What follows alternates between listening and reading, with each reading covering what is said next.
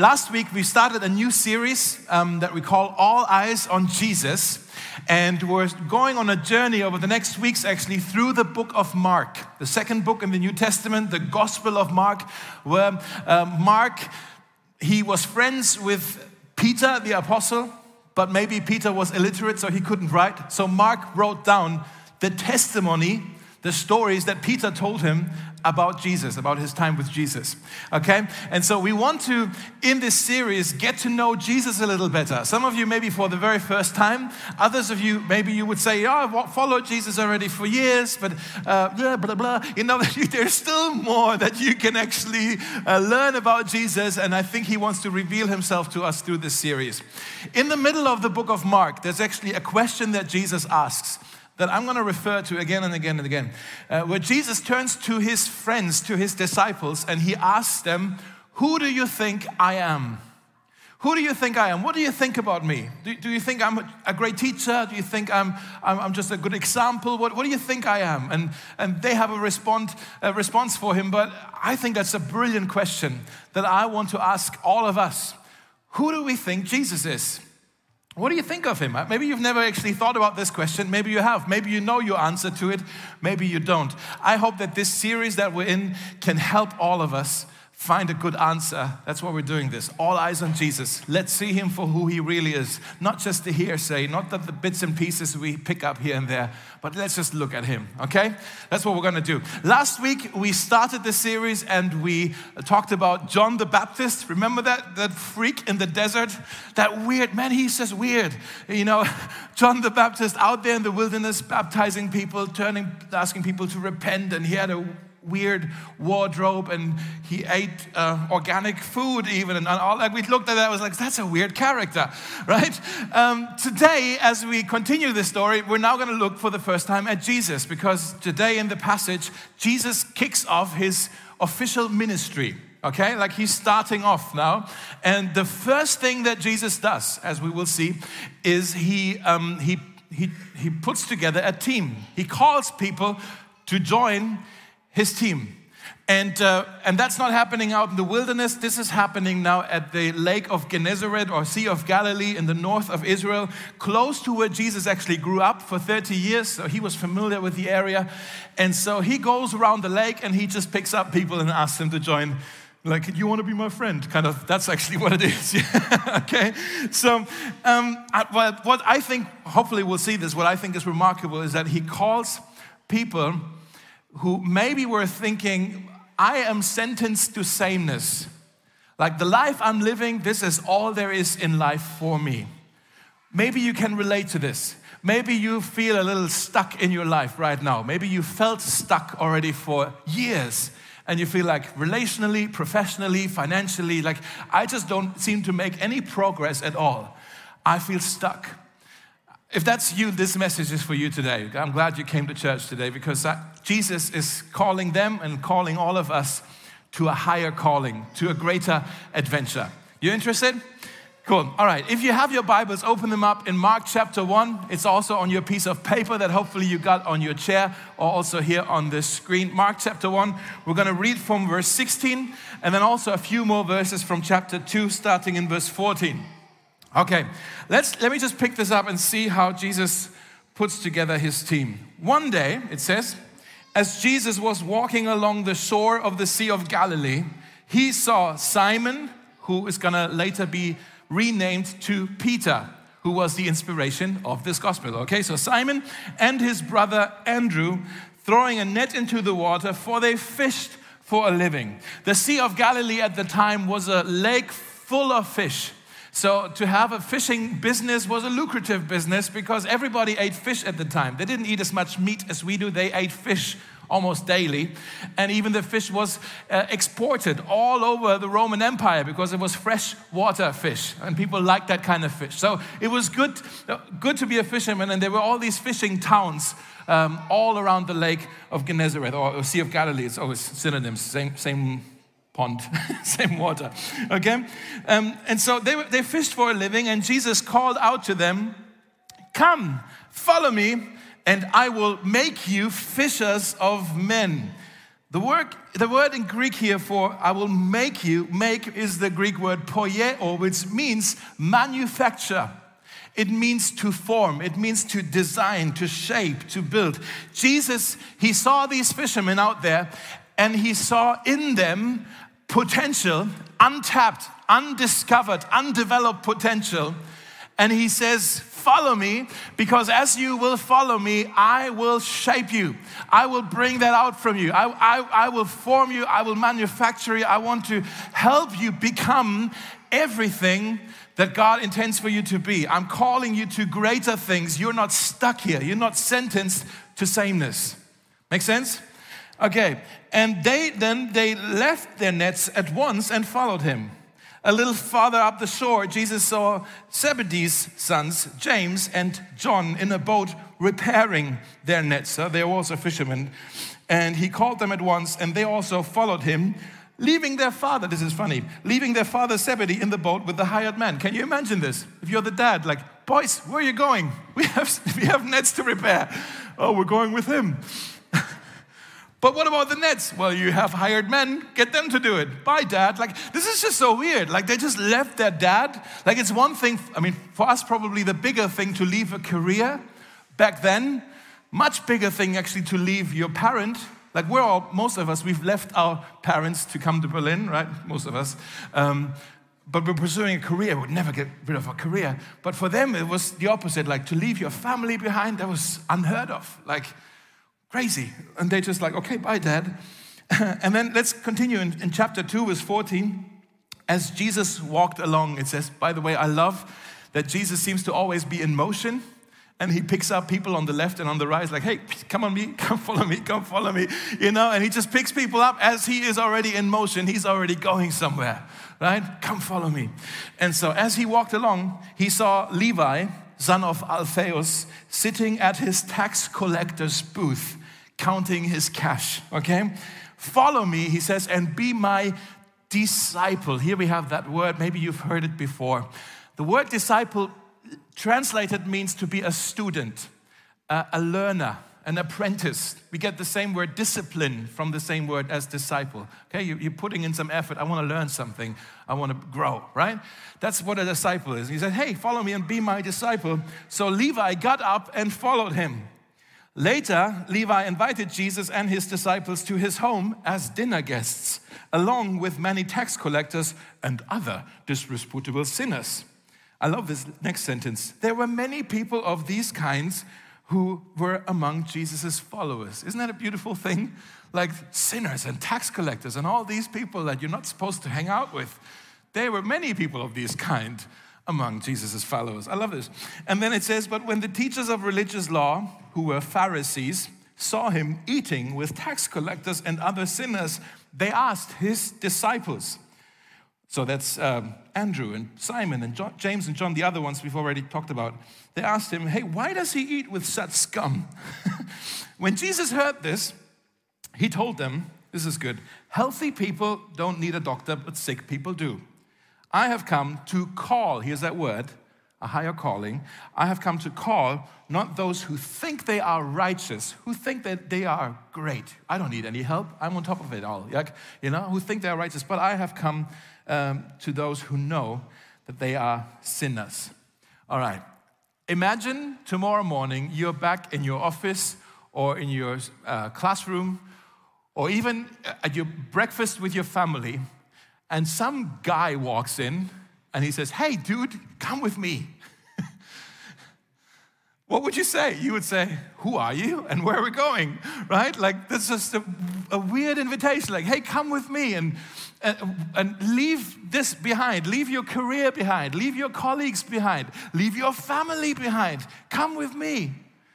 Like, you would just go, why would I do that? Like I'm asking this question, like why are these four, five men actually leaving their careers and leaving their dad behind to follow this Jesus? What was so captivating about this Jesus and this invitation?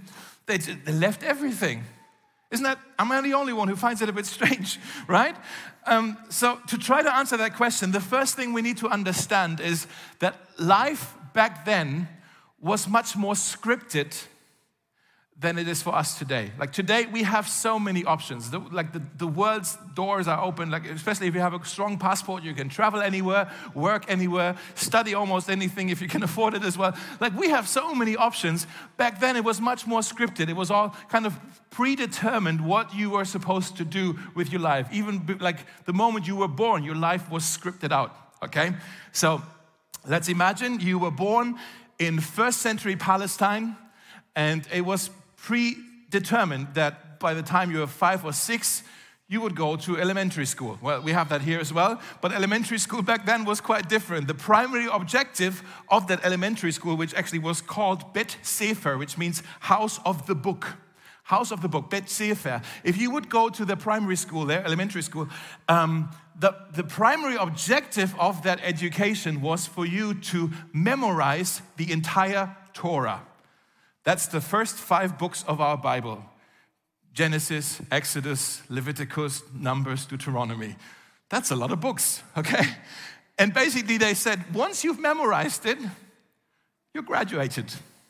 And so it took them some years to memorize the entire Torah at that school, Bet Sefer. And maybe around the time they were 11 or 12, they could cite the entire Torah, and then they graduated. Okay? Once you graduated, if you were a girl, you were to be married. Someone chose a husband for you, and then you were supposed to start a family. If you were a guy, you were supposed to become an apprentice in your father's or uncle's family business, like a carpenter or a fisherman or something. Um, any teenagers in the house, right? You think high school is stressful. Try pregnancy and fishing. Actually, don't try pregnancy and fishing. but, but uh, it was a different world, okay? Now, if you were male, and this was only for the boys, if you were male and you did well in school, maybe you could go to a secondary school, which was the synagogue school, where the rabbi was a teacher. That school was called Bet Midrash, which is called House of Learning. So the first one is the House of the Book. House of Learning is secondary school. The primary objective of that school is not just to memorize the entire Torah, but the entire Old Testament. So the Torah, the prophets, the Psalms, all the, all the, the, like the literature, the, the wisdom literature, and also the history books, chronicles, and all of that, you had to memorize the entire Old Testament. People were smart back then, right?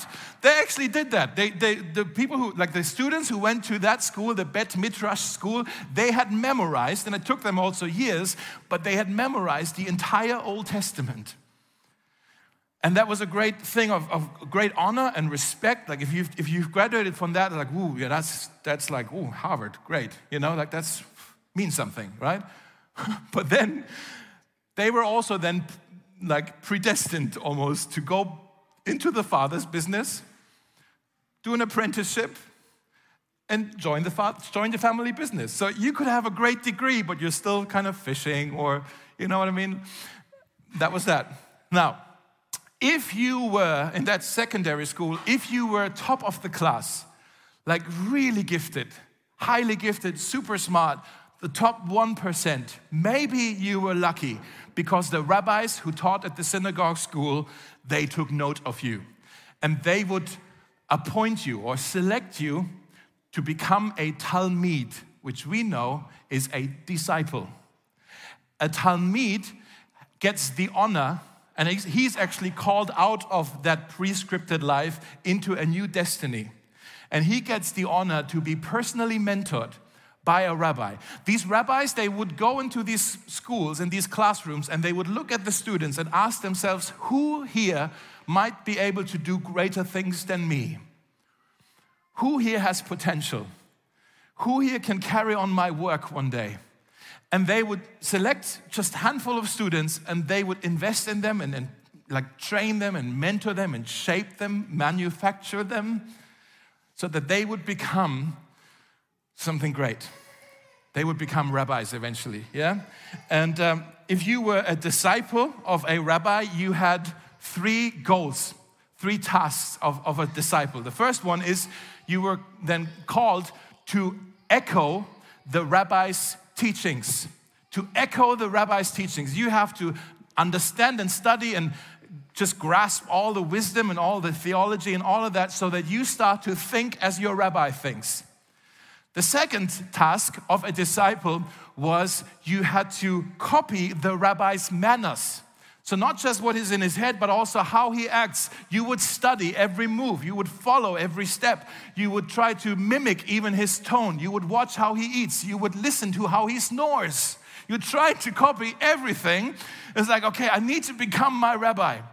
Okay?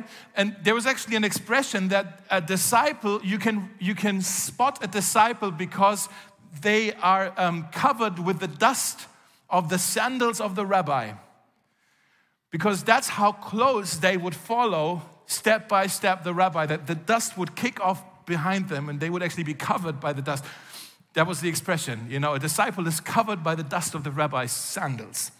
And the third task of a disciple was not just to echo the teaching or to copy the manners, but the third thing was to uh, continue the rabbi's words and works in the next generation because to be a follower has always had to do with successorship as well.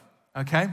That was the kind of the three tasks. And what I want to point out with all of this is that when Jesus chose his unlikely bunch of followers, these people that he, he said, I'm going to invest in you, I'm going to pour into you, I want to train and shape you. He didn't go to the rabbinical schools and look for the best of the best. He went for, it seems like, the worst of the worst right? Like, how are these guys qualified for anything? They're fishermen and a tax collector. Like, all of, like Peter, Simon, Peter, like, whenever he opened his mouth, he put his foot in it, right? James and John later on were nicknamed the sons of thunder, not because they had digestive problems, but because they had a bad temper. Okay? Uh, Levi, we know later on called Matthew, he was a tax collector. He was a traitor to Israel. He was a collaborator with the enemy, with Rome. Uh, Simon, another Simon, he was a zealot, a terrorist. And then Thomas, oh my gosh, Thomas was every pastor's worst nightmare. Always questioning, always doubting everything, always being negative. And you wonder, like, Jesus, really? Is that your choice of disciples? Like, they are just, they don't seem qualified. They don't seem the best educated, the most gifted, the obvious choice. Like, what are you doing with these guys? But Jesus said, Come, you be my disciples. Come follow me. I believe in you. I think you have what it takes. I can see the potential. I think you have what it takes to one day carry on my work. I'll make you fishers of men. What does that mean? I'll show you, I'll teach you, right? Um, I, I believe in Have you ever had somebody believe in you and it made all the difference? Or the opposite. Have you ever had somebody say to you, You're worth nothing, you can do nothing, you are nothing? That messes with you, right? But let me explain it this way. Um, a few weeks ago, in our kitchen, we've spotted a few tiles. Um, my wife spotted them already quite early, but I ignored them. But broken tiles. I was like, I don't see any broken tiles, but after a while I couldn't deny that some of the tiles were broken and we needed to do, we needed to do something about them. I don't, I'm not very handy with my hands and I, I don't know how to, how to fix tiles. And so obviously I called the, the tile man. What do you call them? The tile, Huh? What is he called? No? The Tyler? Let's call him the. Anybody called Tyler? No. the floor Tyler. So I called Tyler. Dude, Tyler. Um, no. so obviously I called, I didn't call my bookkeeper, I didn't call my barista, I didn't call, uh, right, my barber, because obviously they're as clueless as I am about fixing the floor. I called someone who I know is qualified and able to fix the tiles, and that worked out. And so it's kind of like this principle with Jesus like, Jesus, why are you calling these guys? They're, they're not the ones for the job. They don't seem qualified. Like, you should be calling the guys over here. Maybe you want to write down this sentence Jesus doesn't call the qualified, He qualifies those He calls. Jesus doesn't call the qualified, He qualifies, He makes, He manufactures those who he calls. Um, Jesus is saying this to you today. I believe I can say this on his behalf. He's saying, I want you. I'm calling you. I'm talking to you right now, not to the person in front of you or sitting next to you. I want you. I, you matter to me. I can see the potential in you. And maybe you feel like you're not good enough. Maybe you're feeling like not that special. Maybe you feel like I'm not, I'm not young enough. I'm not talented enough. I'm not educated enough. I'm not spiritual enough. I'm not connected enough. I'm not gifted enough. I'm not sexy enough. Like, I don't know. Maybe you think I'm just not enough. And Jesus says, I don't care what you think is not enough. Just come as you are. Follow me. Bring what you have. Bring it to me and let's see what we can do with it. I can see so much potential in you. We can see this principle, by the way, all over this book that God loves to call ordinary people into an extra, extraordinary adventure with Him. Like, like this guy, um, David, who was a shepherd. Like he was a nobody. Nobody even knew that he was out there in the fields with the uh, sheep. Like he was just, okay, crazy, you know. But then God called him, was like, hey, there's this giant over there who seems to be really offensive to my name. And we need to do something about this david you're it. It's like oh but i only have this slingshot and five stones. Great. Let me show you what i can do with that. Let me show you what i can do with you. Moses what are you doing hiding out here in the, in the desert? I'm calling you to set my people free. How am i going to do that lord? All i have is this shepherd staff. I have nothing. Lay down your staff. Okay i lay it down Pick it up again. Okay, pick it up again. Now it's called the rod of God. We're going to use this to set my people free, to part, part the water so people can actually go into the promised land. Gideon, what are you doing hiding here in the wine press? I'm a nobody. He was really, he didn't think of anything. He thought he was inadequate. He probably was inadequate. He, okay, like no self esteem whatsoever. You're supposed to lead my army. I've never led anything in my life. Okay, well, maybe shrink the army. 300 people of the army. Everybody else can go home. But then it's only 300 people and we don't have any weapons and it's just torches and, and jars. How are we going to use? I'm going to use you. Let's see what I can do with that. Let's see how I can use you to kind of fight off the Midianite enemy. What do you have here, little boy? Jesus says. Oh, it's my lunchbox. Five bread and two fish. Let me show you what I can do with you. Let me show you what I can do with that. We're going to feed all these people, all 5,000 of them. Paul, what are you doing there? Well, I'm locked in a prison. I can't move. I want to preach the gospel, but there's nobody here who listens to me. I'm just by myself in a prison cell, and I have this thorn in my flesh. I can't, like back pain, I don't know, can't even move. And God says, My grace is sufficient for you. I'm going to use you. I'm going to use your letters to bless the generations. Just keep writing, Paul. Right? God loves to use the ordinary for extraordinary things. And you see, when we think what I am is not enough, what I have is not enough, Jesus says, Bring it to me. Come to me. Follow me. I want to show you what I can do through you. You see, the question is not, What do you bring to the table? The question is, Whose table are you bringing it to? The question is not, How far have you come in your life? The question is, How far are you willing to follow him? Okay? Let me take it one step further. There was Levi, the tax collector, who was hated and despised by everyone because he collected tax for the Romans, and the Romans were the oppressors. That wasn't a fair tax system like we have it today, it was an oppressive tax, tax system. And the tax collectors were hated so much because they also added an extra charge, their own quota, on top of the already enormous tax that was supposed to oppress the people. And so, in the middle of this oppression and this poverty, here comes the tax collectors with the nice houses by the lakeside. And everybody looked at Levi's house and was like, Levi, who paid for your house? Right? And he's walking down the streets with nice clothes and a fat belly and a big smile. And they're going like, hey, Levi, we hate you over here. All of your luxurious lifestyle is because we funded you and you cheated us. And you know you've cheated us. Like they, Everybody hated Levi. He, he was a bad guy. And Jesus even called him, You follow me. And he also was invited. You know what that means, guys? You catch this? That means that Jesus is not only calling those who we consider to be unqualified, he's also calling those who we consider to be disqualified. You're never going to be able to follow Jesus, and yet he's come follow me. You'll be my disciples. I can make you, manufacture, form you, all of that. maybe you also are sitting here today listening to all my shouting and you're thinking, yeah, Dave sounds good, but you don't know what I've done in my life.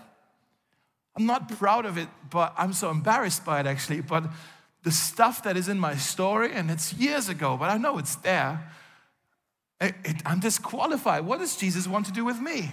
Why would he ever want to use somebody like me? What can I possibly do with my imperfect resume in this great kingdom of God? I'm, I'm useless. I, I, can't, I can't be seen with this. Like, don't. And we need to remember, guys, that Jesus doesn't call us to follow him because we are good. He calls us because he is good. He doesn't love us because we are so lovable. He loves us because He is full of love and He needs an outlet, okay? um, if we forget that, guys, it's really important. If we forget that, we quickly go back to a mindset that says our relationship with Jesus is all up to our performance and how well we do and how, how, how impressive we are. Um, like Jesus, you need to do this for me because I've done that for you. Have you ever said this to him? Jesus, you need to bless me with this job opportunity because look how I serve on the worship team. and Jesus goes, Yeah. right? If Jesus were to come in here today and he would stand right next to me and say, Dave, sit down, I have a question for everybody. And he says, Just guys, who here, who should I call? And why should I call you? If he would just stand here and say, Who should I call? And you would say, Hey, pick me, pick me. And Jesus says, Why should I pick you? And you respond to that question with in the first person, then you've already already messed it up. If you respond to you get what I'm saying? If Jesus says, Why should I chose, choose you to follow me? And you respond in the first person, you say, Because I, because I have done this because I have done that, because I go to church, because I serve in church, because I'm starting a small group for Toby. Come on. Because I pray every day. I'm reading my Bible every day. I'm behaving. I'm, I'm not sinning as far as I know, not very much, at least I don't think, but I, am behaving. Like, look at my track record, Jesus. You, I would be a great pick for you, uh, for your kingdom. If that's your response, you've already messed it up. The only answer to that question, why should I choose you, is in the second person, not the first person, second person. Because you, Jesus, because you have seen me, because you have called me somehow, you've called me by name, because you have made a way for me that I can come to the Father, because you've done everything for me. There's nothing that I can, make sense? Okay. Levi, yes, bless you. Levi Le- Levi is, uh, is so excited about this that he also gets invited, that he throws a party. And he brings all of his friends, and the friends he has are all the sinners and other tax collectors and people who are all disqualified. And like he brings them all together, and Jesus and the other disciples, they're all, hey, free dinner, let's go, right? but there were the Pharisees, the religious people, they had a problem with the guest list. And they were saying, how, this question is in there, how, how come he can eat with such scum, they call him? Because we need to understand that at that time, to eat together, to sit around the table together, was always a sign of friendship, of allegiance. Like we belong to each other, we're friends, we're together, right? There's community, fellowship. Um, and, and they were saying, how can he commune with these people? Doesn't he know who they are? They're sinners. What kind of rabbi is he? He can't just go to their house and eat with them. That was their problem. These Pharisees, I believe deep down, they actually had good intentions. They had a high view of holiness and of purity, but they just didn't have the right method. they didn't have the right way there because they thought in order to be pure, in order to be holy, you, meet, you need to isolate yourself from all the people that may live differently than what God wants. You need to isolate. And Jesus comes along and says, No, no, don't isolate. Get involved. Get involved, right? These guys, the Pharisees would, said, would say, if you want to eat with me, you first have to go through a cleansing ritual and wash yourself and repent of all your sin, and then you can come and sit with me so you don't infect my holiness. Jesus didn't say, cleanse yourself and then you can eat with me. Jesus says, eat with me and I will make you clean. You know, it's the opposite. He said, it's not the healthy who need the doctor, it's the sick who need the doctor. And what kind of doctor is afraid to touch a bleeding patient? Of course, I'm gonna touch people. Of course, I'm gonna get involved with them. And it's not that, you know, if they're bleeding, that's, it's not that their blood is uh, contaminating me, it's my blood that will purify them. It's not that their wounds make me sick, it's my wounds will make them well. By their wounds, by his wounds, we shall be healed.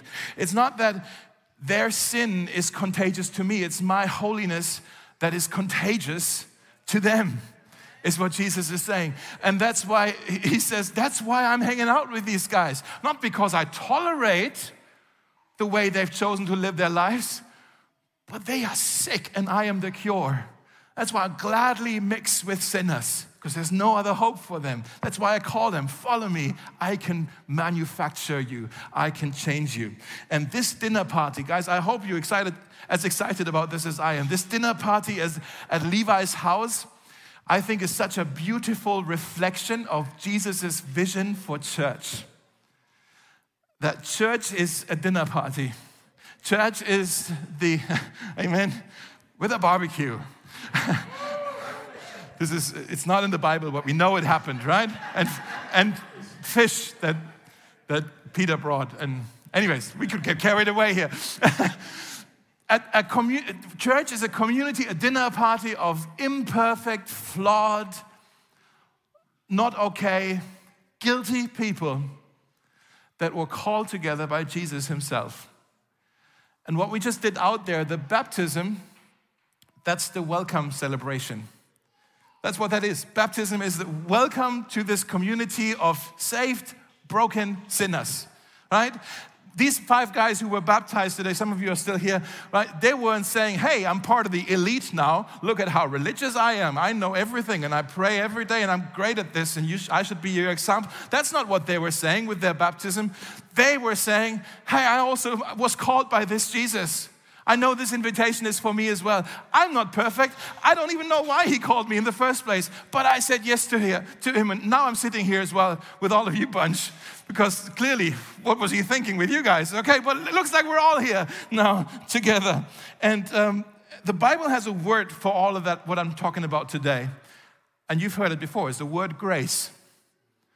All of that, what I tried to describe in all of this, is the word grace. Grace means you get what you don't deserve, it's just given to you.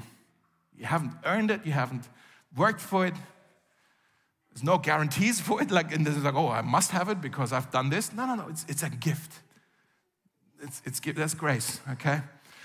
Um, let me point out one more thing. One more observation is that, and then we close. But it's interesting to me that Jesus here with Levi, he calls a man who made a fortune out of taxing fishermen. Have you ever thought about this? And then he's calling Levi into a group with four other fishermen. That must have been awkward. There's four of us. What is he doing here? Like, uh, but then it seems like they were all together at that dinner party. And, and they were all together. That's, that's what only the gospel of Jesus does. It turns enemies into friends and forms a family out of them. That's, that's what Jesus did here, okay? Uh, it's a foretaste of heaven, by the way. Heaven, that's what heaven will be like a big banquet and all of us looking at each other like, how come we made it here? It's like, you made it here as well. Yeah, I don't know. He, he invited me too. It's like, man, none of us qualified for this. But look, we're all invited. Um, this gospel of Jesus says, come, it starts with this come, follow me. It doesn't end there, there's more to it. We're going to discover it, but it starts with, come, follow me. That's his invitation for you today. Come, you also, and you, and you, and you and you, all of you, come, follow me. I want to teach you my ways. The first objective of a disciple. I want to shape you in who you become. And eventually, I want to send you out so that you can carry on my work, so that you can go and you make disciples among the nations and you teach them everything I've taught you. And surely I will be with you all of the time until the very end. That's the promise, right? I want to invite you, actually, or actually ask you have, you, have you ever responded to this question when Jesus comes, Hey, you want to follow me? Have you ever said yes to this? Like, yeah, I want to follow you too.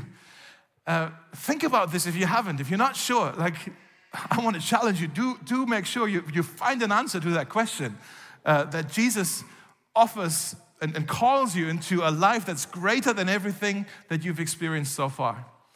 Okay? An adventure of a lifetime. Um, I want to invite us all to respond to this with a song we're going to sing. It's, a, it's an older song, it's over 150 years old. Uh, we haven't sung it here. I don't know if we ever sung it.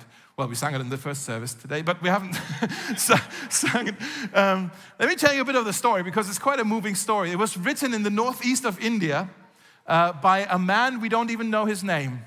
We just know he wrote this song. He was a man from the uh, Garo tribe, and he had converted in the 19th, mid 19th century. He had converted to Christianity, but his tribe was really unhappy about his decision. And so they threatened him and threatened his family with death. And they said, if, if you're not gonna um, recant and, and just let go of all that Christian stuff, we can't have that here. If, if, you, if you're still holding on to that, we're gonna have to kill you guys. And in a response to this threat, this man, we don't even know his names, he wrote down these lines I have decided to follow Jesus. No turning back, no turning back. Even if nobody goes with me, I still will follow. No turning back, no turning back. The cross before me, the world behind me, all that's in the past for me. No turning back, no turning back. That man actually and his family, they paid for this song with their lives. That's, that is an extreme story, obviously. But I find it so moving because he just refused to denounce, recant his faith. He knew that invitation of Jesus, come, follow me. He knew that's the best thing that ever happened to me. Nothing else even comes close. It changed everything for me. I have a higher calling. I would be foolish to turn away from this again. This is the best thing that ever happened to me.